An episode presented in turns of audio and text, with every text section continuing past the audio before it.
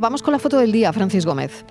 Muy buenas tardes, Mariló. Hoy traemos una foto que ha sido seleccionada por Miguel Gómez.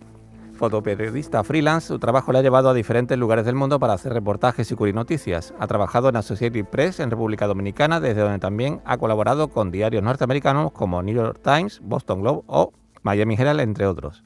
Desde 2005 reside en Cádiz, publicando en Associated Press y Grupo Vocento. Ha participado en muestras colectivas e individuales, así como en proyectos audiovisuales y libros. Imparte talleres fotográficos y consultorías sobre fotografía política. La cantidad de fotos que se puede llegar a hacer en un acontecimiento como el funeral de Isabel II es tanta que es difícil que alguna llame la atención sobre las demás. Máxime si se extiende durante tantos días. Mucha foto repetida y mucha foto oficial produce un aburrimiento visual poco comparable.